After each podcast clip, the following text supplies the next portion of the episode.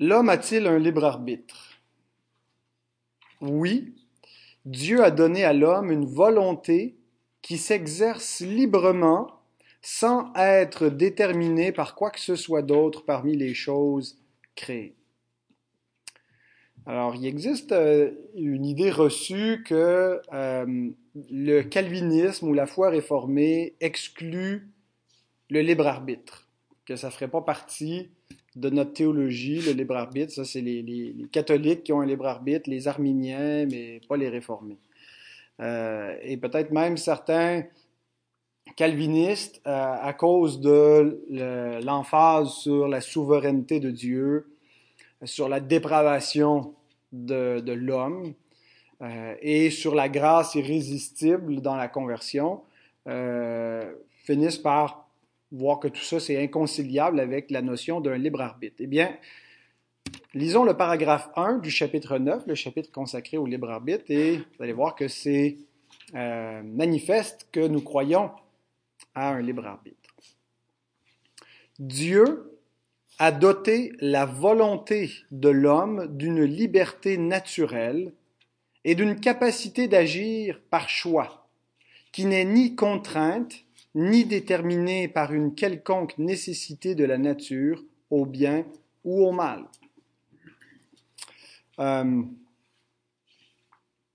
donc ce chapitre vient s'inscrire euh, après, le, chapitre 8 où il a été parlé de l'efficacité de l'œuvre du Christ et euh, donc que ceux pour qui il accomplit son œuvre de médiation, elle va se faire efficacement, assurément.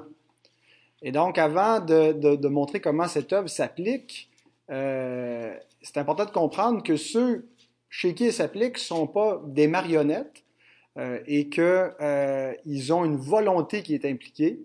Euh, mais maintenant, comment la volonté de l'homme est-elle reliée avec la grâce de Dieu?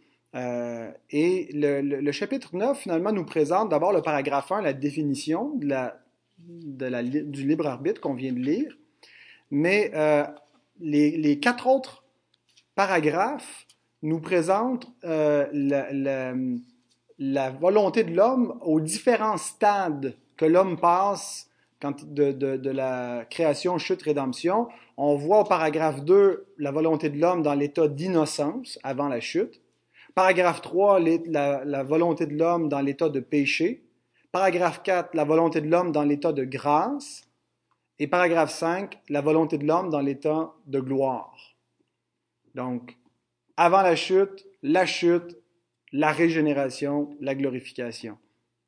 Et euh, tout ça, c'est un petit peu comme la table des matières de euh, l'état de l'homme à, différents stades de son existence. Euh, et, et c'est, on a les détails, c'est un peu comme le résumé là, dans la table des matières. Le, chapitre 9 lui-même détaille un petit peu plus spécifiquement la question de la volonté de l'homme, mais ça recoupe ce qu'on voit au chapitre 4 concernant la création, au chapitre 6 concernant la chute, au chapitre 9 à 20 concernant les doctrines du salut, donc l'appel efficace, la justification, l'adoption, ainsi de suite, euh, et comment, donc à chaque étape, l'homme est-il euh, impliqué? Donc dès qu'on parle de libre arbitre, il faut répondre à la question libre de quoi? De quoi est-ce que l'arbitre de l'homme est-il libre? Le mot arbitre vient du latin arbitrium, arbitrium. Je vais me faire corriger encore par Agnès qui dit que je sais pas parler le latin, effectivement. Je n'ai pas pris de cours de latin. Euh, de moi quand j'avais dit euh, deus, cur, homo, mais c'est deus, euh, Dieu. Donc, arbitrium, euh, euh, qui veut dire choix, décision, jugement. donc, le choix ou les décisions, ce qu'on peut résumer par la volonté de l'homme, est libre de quoi?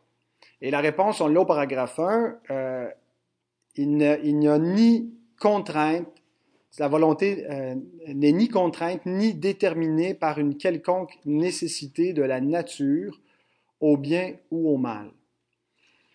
Euh, on, a peut-être l'impression que de manière populaire, tout le monde croit au libre arbitre, que c'est acquis, mais en fait, c'est la position minoritaire chez les philosophes modernes. Euh, il y a plutôt une tendance à croire au déterminisme naturel chez les philosophes. de plus en plus, euh, donc les penseurs euh, qui réfléchissent à, l'homme, à la volonté, croient, et ça va de pair avec avec un, regard sur le monde qui est matérialiste. Si on est matérialiste, c'est-à-dire si on croit qu'il n'y a que de la matière qui existe, euh, eh bien, il faut tout expliquer d'un point de vue matérialiste et naturel. Donc, euh, une notion spirituelle, une capacité de choix entre le bien et le mal qui, qui, est, qui est, purement immatérielle et qui réside dans une volonté qui n'est pas causée par quelques facteurs matériels que ce soit, ça ne se réconcilie pas avec un, regard sur le monde évolutionnel, évolutionniste, voilà, euh, où la, tout est déterminé donc par des causes matérielles, environnementales, même chimiques. Euh, l'homme, finalement, son, son, caractère se réduit à l'état de son cerveau. Euh, et c'est comme ça qu'on évacue donc toute notion de, de responsabilité euh, individuelle, même si, bon, en société, pour le bien-être commun, il faut avoir quelque part une notion de responsabilité, mais en réalité, euh, l'homme est euh, la matière en mouvement. Il n'est pas vraiment une, personne, il est davantage finalement un, être animé, doté d'intelligence, mais ce qui détermine ses choix, finalement, ce sont des, facteurs que l'homme ne contrôle pas. Alors, euh, on a l'illusion d'exercer notre volonté librement, mais euh, si on réduit chaque facteur qui nous a mené à prendre une décision, en fait, il n'y a rien de libre. Tout est causé, tout est déterminé par euh, des dispositions chimiques de notre corps, par l'environnement ambiant. ça n'existe pas une vraie liberté. et cette, cette notion de ce déterminisme-là, cette vision-là que tout est, que la liberté est, finalement est illusoire, n'existe pas, on la retrouve aussi dans des croyances religieuses, dans des philosophies païennes, en dehors donc de, la tradition judéo-chrétienne, euh, où finalement l'homme est un peu prisonnier du destin, euh, du fatalisme, il n'y a a a pas de vraie liberté. Alors, c'est exactement ce qui est nié dans le paragraphe 1 par notre confession de foi, en disant Dieu a doté la volonté de l'homme d'une liberté naturelle et d'une capacité d'agir par choix. Donc, il n'y a pas un déterminisme de la nature. Euh, l'homme n'est pas simplement la victime d'accidents cosmologiques à une échelle universelle ou individuelle euh, et, il ne choisit rien, il a l'illusion de choisir. Non, il est véritablement libre, c'est ce que l'Écriture enseigne. Euh, et cette liberté, c'est la base de sa responsabilité, de son imputabilité, le fait qu'on peut le tenir responsable des choix qu'il fait. Le fait que cette notion-là de judéo-chrétienne de la responsabilité de l'homme tend à s'atténuer. C'est ce qui explique qu'on voit de plus en plus des notions de non-responsabilité criminelle prendre la place. Euh, plutôt que de juger le caractère d'un homme sur, un point de vue moral, on l'analyse plutôt d'un point de vue thérapeutique. Euh, il est plus criminel, il est malade. Euh, et, donc, il n'y a pas besoin de de, correction ou de repentance. On ne parle plus de pénitencier, mais de réhabilitation, de centre de soins. Et, donc, on ne nie pas qu'il y a des facteurs externes qui influencent la volonté de l'homme, euh, qui se situent dans l'environnement, qui se situent même au niveau chimique. Il y a des observations, euh, qui, des maladies mentales qui expliquent beaucoup de choses dans le comportement humain. Mais tous ces facteurs externes, la pression qui peut être faite venant des autres euh, ou de quoi que ce soit, n'annulent pas la liberté de la volonté. C'est le point fondamental. quand on dit qu'il y, a un libre arbitre, ça ne veut pas dire que la volonté de l'homme agit toute seule, sans aucune influence, sans rien qui vient de l'extérieur, mais que ultimement, euh, Dieu a donné le pouvoir à la volonté de l'homme. L'homme fait ce qu'il veut. Même si on lui met de la pression pour faire quelque chose qu'il veut pas faire, il a le pouvoir de faire ce qu'il veut. L'homme fait ce qu'il veut. Et même quand il fait ce qu'il veut pas, il le fait parce qu'il le veut. Euh, peut-être qu'il le fait à regret, mais l'homme a une capacité qui lui vient de Dieu dans sa volonté, qui est libre de toute contrainte de la nature. Et ce qui implique que les influences, euh, même néfastes, n'annulent pas sa responsabilité. L'Écriture nous dit dans Hébreu 12, verset 4, Vous n'avez pas encore résisté jusqu'au sang en luttant contre le péché. Une assertion générale qui peut impliquer euh, donc lutter contre soi-même, lutter contre la persécution, euh, mais que quoi que ce soit qui soit dans l'environnement qui nous incite à pécher, on n'est jamais excusable euh, parce que euh, on peut lutter jusqu'au sang et décider à la place de désobéir, de mourir. Euh, Christ a lutté jusqu'au sang en résistant contre la désobéissance. il a montré vraiment son, affranchissement total face à la, domination du mal. on viendra plus tard à la question de la relation entre l'asservissement de l'homme à la puissance du péché et qu'est-ce qui reste de son libre arbitre rendu l'homme, mais dans sa, dans sa constitution fondamentale telle qui a été créée, euh, sa volonté est libre et demeure libre d'une certaine façon à tous les stades donc, de son existence.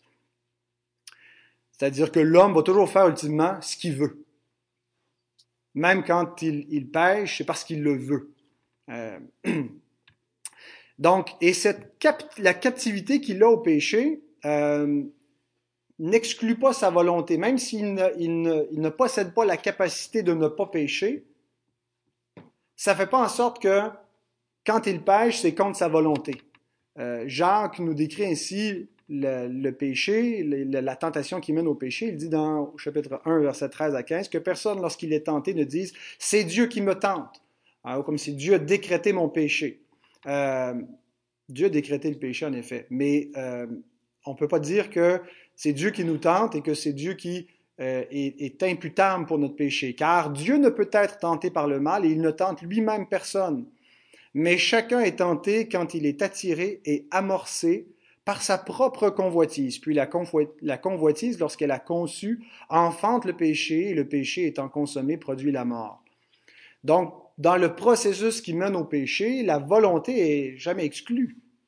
Elle, est la cause même qui fait que l'homme est celui qui mérite la mort. Alors le libre arbitre est la base morale pour établir la responsabilité humaine.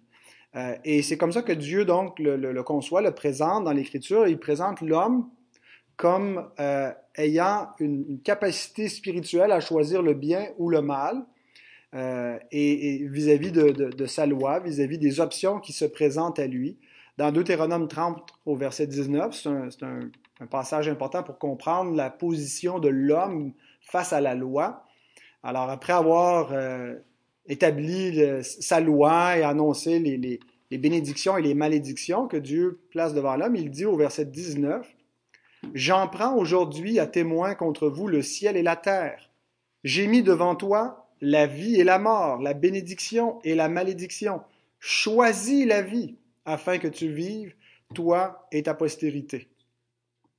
Alors, comme je l'ai dit, on va revenir sur l'incapacité de l'homme à choisir euh, la vie, mais euh, ça ne, ça ne, son état de chute n'est ne, pas causé par euh, une, une, déficience de la nature et un fatalisme de la nature. Il a été créé tel qu'il puisse choisir le bien, il était doté d'une volonté qui était libre, et lorsqu'il fait le mal, c'est qu'il l'a choisi. Et bien sûr, donc, on l'a dit, il y a des facteurs qui peuvent être atténuants. Euh, notre, jurisprudence tient compte de cela, des facteurs atténuants lorsque euh, on reconnaît quelqu'un coupable d'un crime. Est-ce qu'il y a des raisons qui, sans excuser le criminel, peuvent atténuer la gravité ou, le degré de sa, responsabilité. Et l'Écriture le reconnaît euh, dans Luc 12, 47 et 48. Euh, donc, dans un peu comme une parabole que Jésus raconte en disant Le serviteur qui, ayant connu la volonté de son maître, n'a rien préparé et n'a pas agi selon sa volonté, sera battu d'un grand nombre de coups. Mais celui qui, ne l'ayant pas connu, a fait des choses dignes de châtiment, sera battu de peu de coups. On demandera beaucoup à qui l'on a beaucoup donné, et on exigera davantage de celui à qui l'on a beaucoup confié. Alors, euh, il y a des facteurs qui peuvent atténuer la culpabilité de l'homme, entre autres, quel degré de connaissance, de révélation il a, de lumière est-ce qu'il a obtenu, mais il n'y a jamais aucun facteur qui peut anéantir sa responsabilité qui peuvent le rendre excusable. Paul nous dit en Romains 1.20 que les hommes sont inexcusables parce qu'il y a suffisamment donc de lumière pour les rendre inexcusables de ne pas avoir glorifié Dieu. Il dit dans la même épître au chapitre 3 verset 19, nous savons que tout ce que dit la loi, il le dit à tous ceux qui sont sous la loi, donc tous les hommes, afin que toute bouche soit fermée et que tout le monde soit reconnu coupable devant Dieu. Donc, euh, si l'homme peut être reconnu coupable, s'il peut être imputable de son péché, c'est sur la base de sa volonté.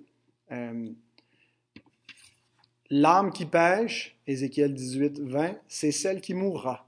Le fils ne portera pas l'iniquité de son père. Mes fils, vous ne porterez pas la responsabilité pour mon péché. Mais Dieu dit aussi, le père ne portera pas l'iniquité de son fils. Alors je ne porterai pas votre péché. La justice, et ça vaut aussi pour ma fille, la justice du juste sera sur lui, et la méchanceté du méchant sera sur lui. Donc chacun, finalement, rencontre pour ses, propres. Tout ça ne vient pas exclure la notion de euh, fédéral d'un représentant, de l'imputation du péché d'Adam et inversement de la justice de Christ, euh, parce qu'ils agissent comme des, représentants. Mais le point, c'est que Dieu euh, s'il peut euh, traiter l'homme comme un être responsable, euh, c'est sur une base morale, et si l'homme donc est, imputable pour, pour son péché, eh bien c'est qu'il faut, qu'il faut quelque part qu'il en, soit, qu'il en soit responsable, et il l'est à cause de la liberté de sa volonté. Alors tout ça, c'est ce qui a traditionnellement, depuis des, siècles, servi cette conception-là du libre arbitre de base à notre système juridique fondée sur une compréhension que l'homme a euh, un libre arbitre. est-ce qu'on ne confesse pas pourtant le déterminisme divin? Est-ce que ce n'est pas une contradiction avec tout ce que je viens de dire?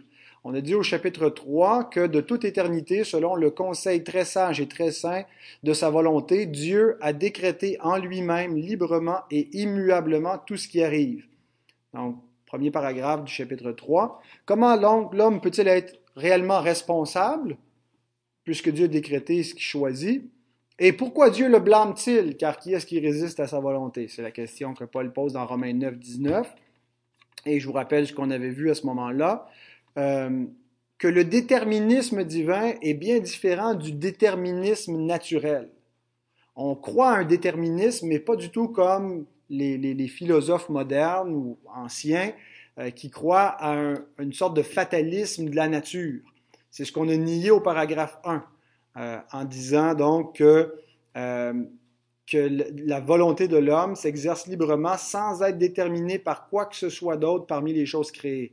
Alors ça, c'était pas le paragraphe 1, c'était ma réponse à la question. C'est plutôt que Dieu a doté la volonté de l'homme d'une liberté naturelle et d'une capacité d'agir par choix qui n'est ni contrainte, ni déterminée par une quelconque nécessité de la nature. C'est le mot nature ici qui est, le mot clé. Euh, donc, il n'y a rien dans la nature créée qui détermine la volonté de l'homme. Mais on dit par contre que tout ce qui vient qu'à arriver a sa cause, trouve sa source dans la cause première du décret de Dieu, le décret éternel. Euh, mais ce décret, le décret divin, est différent du déterminisme naturel, parce que notre confession ajoute, et je pense que c'est ce que l'Écriture enseigne, euh, que ce que Dieu détermine, il le fait sans faire violence à la volonté de sa créature et sans que la liberté, la contingence ou les causes secondes soient exclues, mais qu'elles soient plutôt établies. On va dire, comment est-ce que Dieu fait ça? Ben, je n'ai aucune idée comment Dieu peut déterminer une chose qui arrive librement, mais je le crois parce que l'Écriture l'enseigne. Euh, notre confession ajoute aussi au, chapitre 5 sur la providence, le paragraphe 2, que euh, Dieu, euh, quand il ordonne aux événements de se produire, leur ordonne de se produire selon la nature des causes secondes, que ce soit nécessairement, librement ou de façon contingente. Donc, Dieu a décrété que les choses qui allaient arriver selon son décret allaient arriver soit nécessairement, parce que c'est nécessaire qu'une chose arrive, des lois naturelles, soit librement, par l'exercice de la liberté des créatures, soit de façon contingente, soit que si ce n'était pas arrivé, quelque chose d'autre se serait produit et euh, une chaîne, une cause à effet. Euh, donc, ce qu'on croit finalement, c'est qu'il y a une compatibilité entre le déterminisme divin et la liberté de la volonté de l'homme et la responsabilité de l'homme. On appelle ça le compatibilisme. Euh, et le compatibilisme, la compatibilité entre le, déterminisme divin et la, liberté de l'homme, ça appartient aussi à l'incompréhensibilité divine. Romains 11, 33. Paul vient clore ce chapitre euh, où il parle donc des jugements de Dieu, il parle de ses décrets, et il dit que la, la, euh, de la richesse, de la sagesse, de la science de Dieu, que ses jugements sont insondables et ses voies incompréhensibles. Euh, donc, c'est pas, c'est vraiment pas une contradiction, c'est pas quelque chose d'irrationnel de croire à la compatibilité entre le, déterminisme divin et le libre arbitre. Euh, c'est au-delà de la compréhension, c'est supra-rationnel et donc c'est incompréhensible pour l'homme. Euh, mais Dieu est tel qui détermine une chose qui arrive librement sans violer la liberté, sans heurter la volonté de sa créature. Et on le voit avec plein d'exemples. Euh, Pharaon est donné en particulier comme, comme exemple de cela. Judas est un autre, euh, Ponce Pilate et Hérode qui se liguent ensemble pour faire tout ce que le dessein de Dieu a arrêté d'avance. Euh, la nation juive qui livre Jésus selon le, dessein arrêté de Dieu, qui est quand même appelé à se repentir pour, pour son crime. Alors, c'est que le, déterminisme de Dieu ou la volonté ou le décret de Dieu, c'est le fondement par lequel le libre arbitre peut exister. S'il n'y a pas ce décret-là, on est dans, le néant. Euh, il n'y a rien qui existe. Euh, ultimement, c'est pas pas le hasard qui mène, c'est pas la matière qui existe. La matière n'est pas éternelle. Alors, s'il faut trouver la cause première pour que les choses puissent prendre place selon leur nature, qu'elles soient libres, contingentes, nécessaires, ben, ça ne peut pas être autre chose que la volonté de Dieu. Et donc, le, décret de Dieu, c'est la, le fondement existentiel pour l'exercice du libre arbitre. Autrement dit, le libre arbitre existe parce que Dieu a décrété que nous serions libres, que nous ferions des choix. Et et pas seulement décréter la possibilité, mais tout ce qu'on va, on va choisir euh, s'inscrit dans son décret et va arriver librement, naturellement, de manière contingente. Euh, et on va être responsable pour tout ce qu'on va dire, penser, choisir. Euh, tout ça va s'inscrire dans le plan de Dieu et chacun va rendre compte à Dieu pour lui-même. Et à la fin, on peut juste s'écrier Ô aux euh, profondeurs de la, de la richesse, de la sagesse, de la science de Dieu, que ses jugements sont insondables, que ses voies sont incompréhensibles.